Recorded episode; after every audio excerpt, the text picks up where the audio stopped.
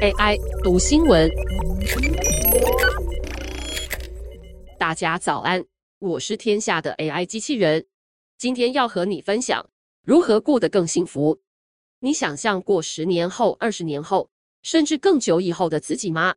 你可能会有更多白发和皱纹，也可能所待的环境已经和现在差距很大。一个有趣的问题是，你认为想象中的那个你和现在的你非常接近，还是根本是个不同的人呢？这是哲学家、心理学家和神经科学家都很关注的问题。根据过去十年来大量的心理学研究，人们对于这个问题给出了很多不一样的答案，而这些答案也影响了他们的行为以及他们的幸福指数。未来自我的研究可以追溯到十八世纪的巴特勒等哲学家。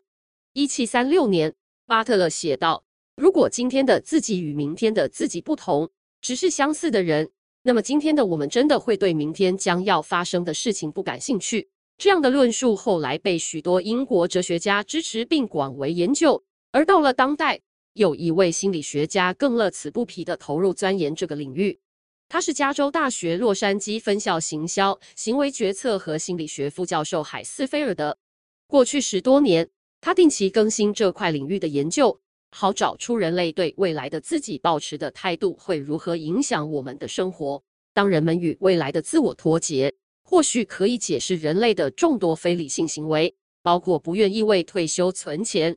为了找出答案，海斯菲尔德选用一种方法来衡量人的未来自我连续性，利用好几组代表当下自我和未来自我的圆圈，交叠程度有所差距。而受试者必须在其中选定一种最能代表自己与十年后自己的连结程度。他同时告诉受试者，他们可以立即得到较小的奖励，或者延迟享受获得更大的奖励。而研究结果显示，当受试者觉得自己和未来自我重叠，他们更愿意等待更大的奖励金额。此外，当海斯菲尔德检视这些人们现实中的储蓄，越认为自己和未来自我高度相连的人，也有越多存款。这项初步实验是在二零零九年执行。到了二零一八年，海斯菲尔德又在跟进的实验中发现，人们的未来自我连续性可以预测他们的运动行为和整体健康状况。如果你对未来的自己有强烈的认同感，就会更愿意照顾你的身体，以确保他们在未来的时间里体验到更健康的感受。二零二零年。海斯菲尔德又以追踪四千名受试者十年的研究发现，人对未来自我连续性的感觉可以预测他们十年后的生活满意度。不难理解，愿意储蓄、增加体能锻炼的人都有更舒适的生活。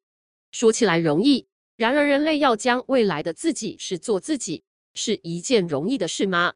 美国达特茅斯学院的神经科学助理教授梅耶的研究发现。人们其实对于当下自我和未来自我，在谈到未来三个月的时候，就已经出现了很大的脱节感。不过，对未来三个月之后的时间点的感受几乎没有差异。也就是说，人类对于未来自我的想象，从三个月起就慢慢变得模糊了。梅耶对受试者的核磁共振扫描结果也证实了，从神经层面来看，我们确实持续将未来的自己视为一个不同的人。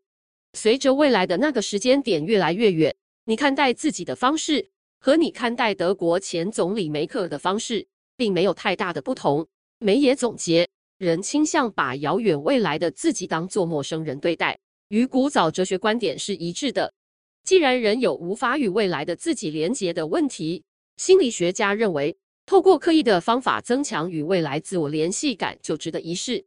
海斯菲尔的建议。像是给未来十年、二十年的自己写封信，或使用变老 App 模拟自己老后的容貌等方法，都可以纳入教育系统中，让学生们从年轻就提早体认到以后的那个自己终究会到来，进而多规划财务和长期健康计划。也有其他研究显示，想想未来不仅能增强责任感，还能给大脑带来实质的快乐感受，